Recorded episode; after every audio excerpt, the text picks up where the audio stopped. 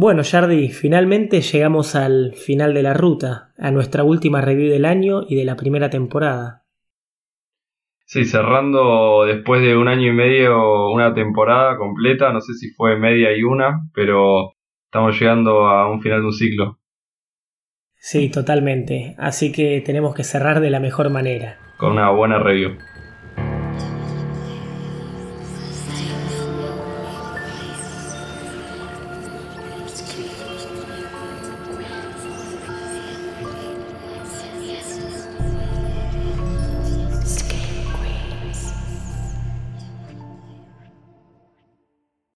Buenas noches Screamers y bienvenidos a una nueva review, o mejor dicho, bienvenidos a la última review del año. Mi nombre es Rodrigo Gilbueto y estoy con Yardi, preparados para hablar de una película muy interesante. Pero antes, Yardi, ¿cómo andás? Eh, yo tranqui, la verdad ya se está terminando el año, es increíble lo rápido que pasó todo. Es extraño porque, por un lado, sentimos como que pasó rápido pero por otro yo estoy cansadísimo, como que estoy agradecido de que haya terminado el año. Sí, la verdad que fue un año de los más extraños hasta ahora. Veremos cómo, cómo viene el año que viene ahora. Crucemos los dedos y que sea un mejor 2021. sí, esperemos. Este no es el episodio final, no es en el cual hacemos un resumen de todo el año, es la review, es nuestra última review y elegimos una película muy particular muy interesante que se llama Possessor. Escrita y dirigida por el hijo de David Cronenberg, Brandon Cronenberg se llama, y con una trama muy particular. Personalmente, a mí, antes de hablar de todo, tengo que admitir que me gustó. La verdad me gustó mucho. ¿A vos, Shard, qué te pareció esta peli? A mí me gustó, me gustó el concepto. Eh, capaz me costó al principio verla, como que hubo algunas cositas que me dieron un poquito de impresión, capaz no estaba justo en el momento para verla, pero la verdad es que a lo largo que se fue desarrollando me pareció muy interesante todo lo que propone. Sí, hay momentos bastante crudos eh, y explícitos, así que... Pero hay mucho para hablar. Quisiera igual, porque es bastante compleja, quiero darte la tarea, no ni siquiera el, el favor, ni quiero darte la tarea, la compleja tarea de describir esta película. ¿Querés contarnos de qué trata? Porque es bastante difícil, ¿no? Es bastante compleja y mismo al principio de la película uno no entiende todavía muy bien qué pasa. Es eh, básicamente una asesina a sueldo, tipo a un nivel elite, ya como de esas cosas que se hablarían en teorías conspirativas, que usa una empresa que usa implantes cerebrales para que justamente la protagonista se meta en el cerebro de otras personas y cometa asesinatos a gente de clases altísimas de la elite, donde hay toda una movida de plata muy fuerte. Y bueno, en la película vemos cómo es eh, los procesos medio también psicológicos de lo que es meterse en el cuerpo de otra persona y nada, y todo lo que conlleva esto, porque hay consecuencias. Me gustó mucho, la verdad, la, review que hiciste porque fue sencilla y directa y dejando a, nuestros oyentes la posibilidad de verla sin saber de qué puede llegar a pasar. Pero sí, es una trama de asesinos a sueldo, medio... no espías, pero toda esa trama de conspirativa, como bien mencionaste, medio de la, la guerra fría o la guerrilla sucia por debajo de investigación, de sacar información de los demás y un poquito de todo eso con sus dosis justas de, gore y de sangre, ¿no?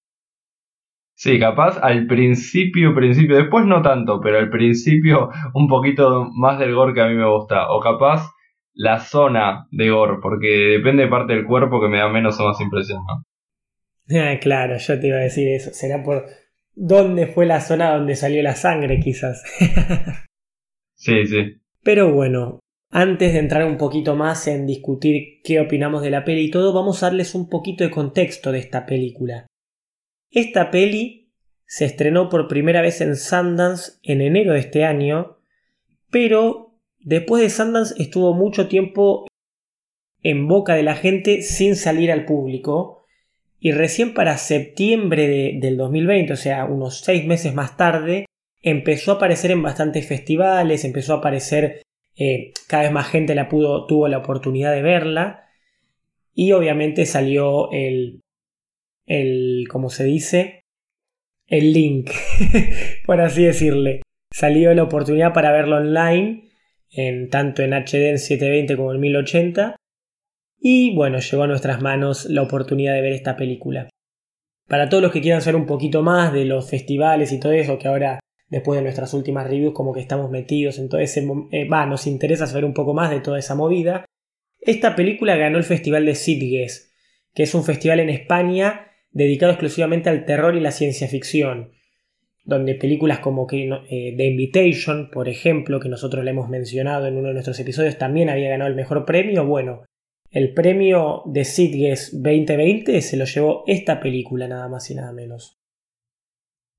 Como mencioné un poquito más atrás, está escrita y dirigida por Brandon Cronenberg, que como bien lo indica su apellido, es hijo de, es hijo del famoso David Cronenberg de los 80 que tiene grandes películas, que también las pelis de Cronenberg siempre fueron físicas, con con miembros, con, con, partes del cuerpo explotando, volando por los aires, con mucha interacción física y body horror. Y el hijo como que sigue un poco sus pasos, ¿no? Shard tal vez no llega al extremo cronenbergiano de escáneres de que explote una cabeza, pero, pero va por ese lado, ¿no? Va por ese camino del papá. Sí, yo sentí que tiene una muy gran influencia con todo lo que es el body horror, eh, pero que medio que lo mecha, lo trae a algo más actual yo sentí que fue como, no sé, me hizo acordar mucho a Upgrade de Lee Wanell, como, como si fuera una especie de Upgrade conoce a Body Horror medio Cronenberg y se armó esta película con esta estética medio de luces medio neón, lindas, coloridas. Es como todo un lindo menjunje de tres influencias así que, que se armaron en esto. Claro, sí, sí, la verdad que y no sé por qué en su momento también me hizo acordar un poco a eh, Minority Report. La verdad no tengo explicación de por qué, porque la realidad es que las tramas no se cruzan. Quizás a lo largo de esta propia review pueda darle un poquito más de explicación, pero creo que la referencia que hizo Jardy con Upgrade es más exacta. Y bueno, para dar un poquito más acerca del elenco, podemos decir que actúan los principales son Andrea Riceborough y Christopher Abbott, que ambos ya han pasado por el terror, Andrea actúa en Mandy. Eh, vos, Jardy, me lo dijiste, que es la actriz de Mandy. Peliculón. Y Christopher Abbott actuó en una peli que para mí es medio densa, pero que ha tenido varias críticas positivas, que es It Comes at Night, Viene de Noche.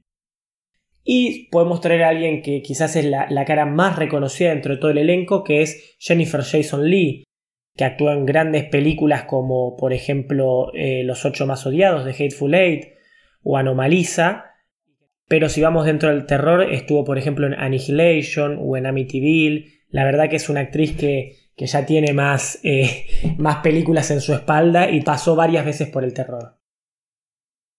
Pero bueno, Yard, contame a vos ahora, ¿qué fue quizás, sin entrar en spoilers todavía, pero qué fue lo que más te gustó de esta película?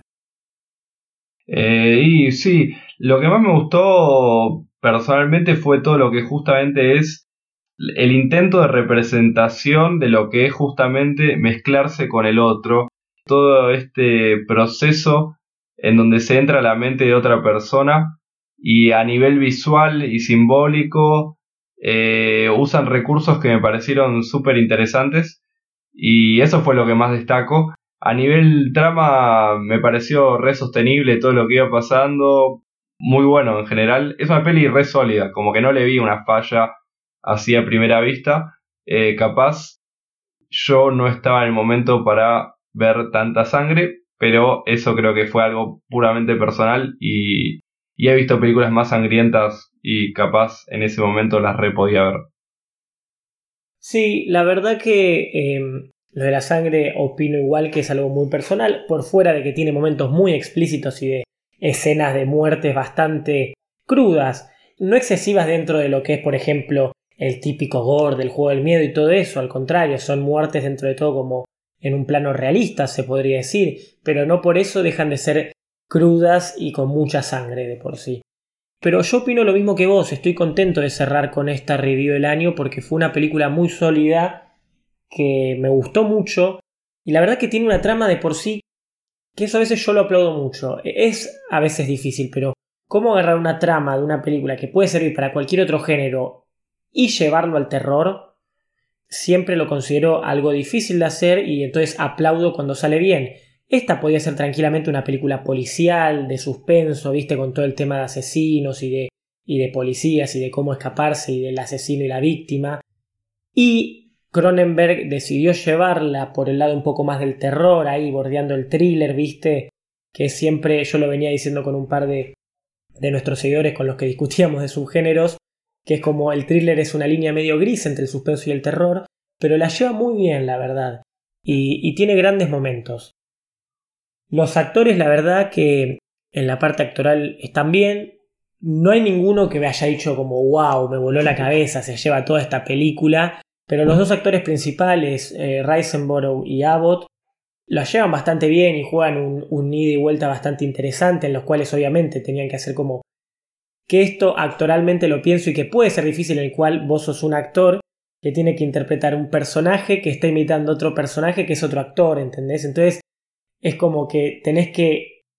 Tiene que haber un diálogo entre ambos para llevar como actuaciones similares dentro, no solo suyas, sino también dentro del personaje que son, imitando al otro, en este y vuelta, que siempre me parecen interesantes esos momentos. Y lo hacen bastante bien, la verdad que en eso estoy conforme. Sí, la verdad que es verdad, es como que se arma toda una especie de loop de actuar que estás actuando para aprender a actuar de otra persona adentro de, la película y ya es como que hay muchas layers de actuación que, terminan siendo muy interesantes. Eh, a mí, Andrea Riseborough, yo la había visto en Mandy y fuera de que actúe bien o mal, tiene una cara para película de terror que va como piña. O sea, siento que quiero verla en más películas de terror porque justamente está como muy aclimatada para aparecer en cosas así. Eh, y ya como que te incomoda un poco toda la vibra que te transmite la actriz. Y acá, bueno, estaba medio como toda, medio casi albina en un punto, no sé. sí, es verdad, es verdad. Tanto el rostro que tiene, la mirada, creo que es eso. Y bueno, en este caso, como la adaptaron físicamente a la película con ese look medio albino, medio como cansado, la verdad que, que sí, típico personaje que podría entrar en una película de terror sin problemas. Y un detalle más que quiero justo agregar a esto de los actores antes de cambiar de tema, que me pareció copado, obviamente esto siempre desde la mirada actoral, te muestran que, viste, en todas esas películas donde no se cambian de personaje, donde cambian de cuerpos y todo eso, eh, que vos siempre ves cuando cambian y listo, en este te muestran como el proceso previo, no solo de cómo logran implantar la mente de uno en el cuerpo de otro, sino toda la preparación previa de investigación, viste, que te muestran a, a, justamente el personaje de Bess, o perdón, de vos, eh, tratando de imitar los, los rasgos eh, a la hora de hablar de, de, la persona, ¿viste? Como tratando de hablar de la misma manera, repitiendo frases, las frases más típicas. Y que es verdad, es todo un proceso tanto para este personaje que es asesino como para el actor, ¿viste? Haciendo todo el proceso de creación. Entonces me gustó tanto verlo ahí como que te dan un reflejo de lo que atraviesa también el actor al momento de entrar en personaje. O sea, si uno se lo pone a pensar a un nivel más profundo, es como eh, o sea, es una película sobre actuar, de alguna manera. Totalmente, bien meta. Y otra cosa que me gustó, y ahora ya saliendo de los actores, como vos bien dijiste, todo el tema de colores, la fotografía, estaba muy, muy delicada, muy bien pensada. Es más, había planos que parecían tipo a lo Wes Anderson, ¿viste? Sí, sí, había eh, muchísima simetría. me hiciste pensar en, en el plano esa de cuando ella va a la casa en un momento como el barrio, era tipo todo perfectamente simétrico, centrado, era como muy, muy cuidada la película a nivel visual, la verdad, tanto como a onda colores como a nivel toda la simetría de muchos planos. Literal, las primeras escenas, cuando está en el hotel, el, el primer personaje que aparece y te muestran como la recepción y toda la recepción muy cuadrada y dije, esto es el Gran Hotel Budapest. O sea, literal, tenías cortabas el plano de la mitad y era igual de los dos lados. Pero bueno, creo que es momento ya de entrar en spoilers, ¿no? Y hablar un poquitito más dentro de la trama y eso, así que vamos a hacer sonar la alarma. Toda aquella persona que no la vio y le interese la trama y quiera verla, o simplemente nos quiere escuchar hablando con spoilers, es el momento de ver la película, pausar esto y venir a escucharlo más tarde. Y si ya lo vieron, sigan derecho, no pongan pausa y escúchenos hablar con todo lujo de spoilers. Bueno, Yard, quiero ir directamente, ya que lo mencionaste tanto, a la primera escena. Qué cruda y qué polémica, ¿no? Sí, es como que uno abre la película, pone play y inmediatamente ves a una persona con aparte el pelo bien separado como para que se note el espacio de la piel, el pelo así todo y la piel expuesta, es como que siento que está todo retenso y ves como empieza, se empieza como a entrar a eso ahí y es como que no, yo me quedé muy descolocado al principio. Eh, algo que tal vez nosotros acá en Argentina quizás no estamos tan. no está tan arraigado el debate y eso, pero ese momento del de que es un que se invade en el personaje que es un personaje negro, es una mujer negra que va, lo mata y después los policías que entran y, y la rematan en el piso. Yo claramente en el momento dije como, epa, Pensé que la trama iba a ir por algún lado por ese lado y eso, que al final no fue. Pero después cuando fui a leer críticas, reviews y comentarios, como que todos hablaban de eso y de toda la idea como eh, eh, la tonalidad o el debate de racismo que trae en esa primera escena, porque si vos te pones a pensar la escena, viste que, que ella tiene el arma y le dispara entre todos, pero después se acerca un policía y le pega un tiro en la cabeza cuando claramente ya no hacía falta. Fue como muy a mi parecer impactante, como que me metió de un cachezazo la película y dijo, mejor que estés atento porque se viene con todo. Sí, sí, arranca a 120 y, y es como que fue como, wow, yo estaba poniendo play re tranqui, re tranquilo, bueno, a ver cómo arranca esta peli y de entrada te meten de lleno, eh, baño de sangre, eh, muerte así, todo y también esta problemática y es como, bueno, muchas cosas y te quedas medio pensando ya yo pausé un segundo la película ahí como para decir, bueno, ¿qué se viene ahora? Claro. Es como igual tengo que admitir, como que quiere tocar ciertas discusiones, eh, o sea, hacer una peli como eh, que se prenda a algunas discusiones actuales de la sociedad, pero como que no se anima a meterse de lleno, ¿viste? Por ejemplo, algo que yo siento que esta película implícitamente estaba hablando, y muchas veces, era justamente en todo este tema de los impostores, de meterse en un cuerpo, de sentirse ajeno en tu propio cuerpo, de... O sea, hay frases explícitas que dice, este no es mi cuerpo y cosas así a ese punto. Claramente está, no eh, inspirado, pero arraigado a cierta discusión sobre, eh, sobre las agrupaciones trans y los individuos trans, obviamente en esa idea del cuerpo involuntario. Yo lo sentí mucho en ese hecho y en el hecho, pero, eh, mejor dicho, para ser más específicos, de un hombre en un cuerpo de una mujer y, todas esas decisiones, que, o sea, porque básicamente toda la trama va en, la, parte, la principal problemática de la trama va por el hecho de que no se sabe bien quién domina el cuerpo.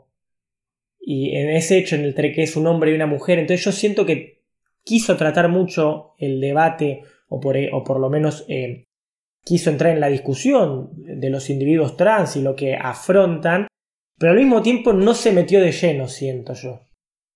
Sí, pero también, bueno, igual no lo había pensado en absoluto esto, eh, pero pensándolo ahora, capaz a veces igual, capaz tocar estas cosas de una manera sutil deja más justamente a libre interpretación y a pensar un poco sobre eso, pero es verdad que, que la personaje cuando entra en el cuerpo de, de este chabón, eh, como, que, como que medio que observa todo lo que es el cuerpo del hombre y, justamente empieza a sentirse más capaz a gusto en ese cuerpo, no sé.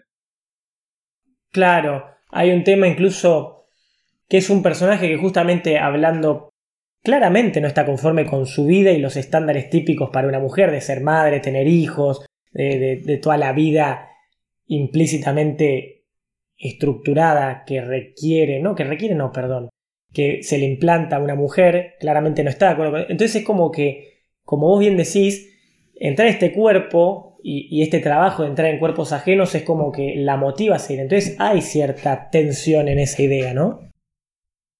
Sí, sí, la verdad que no se me había ni cruzado por la cabeza esto, pero ahora me, me quedo pensando también. Pero, pero sí, toca, toca muchas cosas. Por arriba, pero eh, a veces está bueno que sea por arriba, porque, viste, cuando te lo escupen en la cara, a veces es muy. Creo que prefiero que más sutil que, que te lo escupan. Claro, totalmente. Estamos hablando del hoyo y el mensaje que te lo tiran por la cabeza en forma de, de, panacota. Y bueno, algo que vos mencionaste que obviamente eso vos claramente tenés mayor referencia, ya que lo estudiaste y todo, pero en un momento vos hablaste previamente acerca del yo, ¿no? Y hay claramente un tema de implicaciones, por así decirlo, o cierto análisis psicológico que se puede hacer, ¿no? Sí, o sea, termina hablando todo lo que es eh, la construcción del yo, de la propia persona, y cómo a partir de estas experiencias eh, termina siendo totalmente desestabilizante, por eso hacen todos los chequeos, porque te terminás desdibujando en otros rasgos, en otros cuerpos, en otras eh, ideas, todo, todo lo propio se desarma y como no hay un límite que te separe del otro, bueno, eso termina siendo a nivel psicológico una destrucción, una bomba de tiempo. Totalmente. Bueno, la verdad que en eso me, gustó ese cierre ahí como en esa, esta idea de bomba de tiempo. Eh, ¿Querés aportar algo más o vamos directo ya a los puntajes? Eh, no, la verdad que, que, es una, a ver, también es una buena peli. Otra cosita que me gustó es toda esta cuestión de lo que es la vigilancia, de literalmente hacer cosas tan simples como ver las cortinas en los cuartos para hacer marketing puntual y que critican toda esta cuestión empresarial como que, bueno, hay, está viendo claramente una crítica a lo que es eh, este gran hermano en el que vivimos hoy, que no es un gran hermano que quiere saber, no sé, a quién votamos para después eh, matarnos, pero capaz no quiere ver a qué, qué cortina tenemos en el fondo para vendernos, no sé, una hamburguesa, qué sé yo. Y, y, eso la verdad que está bueno. Me gustó, me gustó como decís, toda esa construcción de, de aporte del mundito. Claro. Como que iba sumando todo. Sí, por eso, o sea, es como lo, que mencionaba antes, hay como críticas a bastantes situaciones o problemáticas actuales, bien actuales, 2020, y está bueno. Como vos decís, tal vez alguno puede criticarlo o llegar a decir como, bueno, pero las mencionan nada más, no se meten, porque la realidad es que, por ejemplo, esa, esa pequeña crítica de las, de las cortinas son tres escenas, claramente no es la problemática central de la película. Eh, entonces, como que dicen, bueno, lo mencionaste, pero no te metiste a fondo. Y pero tal vez hay otras personas, como lo que acá mencionás vos bien, Shardy, que decís, bueno, pero fue justo y necesario como para tener un debate. Sí, sí, sí, totalmente. Eh, y aparte de nada, la verdad que el título es interesante porque te plantea el... No sé si esto ya es capaz un flash mío, pero justamente es como meterse en todas estas problemáticas de otras personas eh, y, y, va abriendo como también estas cosas como con, con la primera escena, con todo como que se va, es como si ir metiéndose en el lugar del otro y viendo todas estas problemáticas que viven las personas o distintas segregaciones, no sé, a nivel social. Y sí, porque al fin y al cabo toda la película es, es una idea de invasión, de, de meterte tanto, ya sea de manera literal, de meterte en el cuerpo de otra persona, hasta de manera casi eh, digital, metiéndote en las cámaras y viendo lo que vive la otra persona, al punto de de ver literalmente cómo dos personas están teniendo relaciones sexuales en vivo. Entonces es como que toda la idea de invasión y de cómo vamos metiéndonos en las vidas ajenas y invadiéndolas y acaparándolas hasta cierto punto es, es muy interesante. La verdad es sí. Claramente eh, terminás medio perseguido porque en, en, ese hecho te pueden tanto estar vigilando desde una camarita web como que un día de repente se te metan en tu cabeza, ¿no? Sí, la verdad. Pero bueno, entonces, quiero saber tu puntaje, Jardi. Del 1 al 10, ¿qué le ponemos a esta última review? Y sabes que estaba arrancando un poco más abajo, pero después de tanta charla, tanto contenido, eh, le voy a subir un puntito, le voy a poner un 8. Ok, perfecto, un 8. Estamos de acuerdo, yo también le puse, cerré y estaba convencido de que era un 8 para mí, porque la verdad me gustó mucho, no me voló la cabeza, no fue una película que marcó un antes y un después ni nada por el estilo, pero claramente es una muy buena peli y que me dan ganas de volver a verla para ver cosas que me he perdido o tratar de darle una interpretación más profunda a ciertas escenas y todo. Estamos de acuerdo con que ambos le pusimos un 8, puntaje final de Screen Queens a Possessor 8. Bárbaro, cerramos de la mejor manera, ¿no te parece, Jardy? La verdad que sí, una buena película. Este año creo que en algunos momentos vimos algunas pelis medio bizarras, pero cerramos bien, cerramos lindo.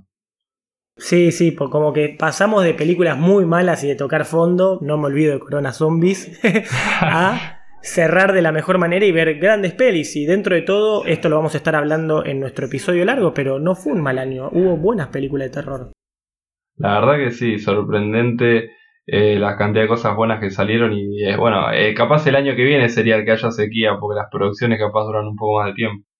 Esperemos que no, esperemos que el terror siga, siga fluyendo y sigan viniendo en grandes cantidades. Shard, ¿querés hacer vos el cierre y decir dónde nos pueden escuchar o mejor dicho dónde nos pueden seguir también? Dale, bueno, como siempre nos pueden seguir en Spotify, en Instagram, en Apple Podcast también como Screen Quit Podcast. Mismo ahora en YouTube también somos Screen Quit Podcast.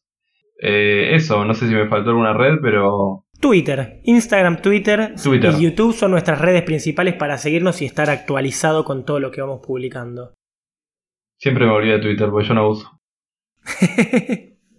no hay mucho más para decir, ¿verdad? Entonces cerramos hoy, nos vemos en el episodio largo y buenas noches, Screamers. Buenas noches.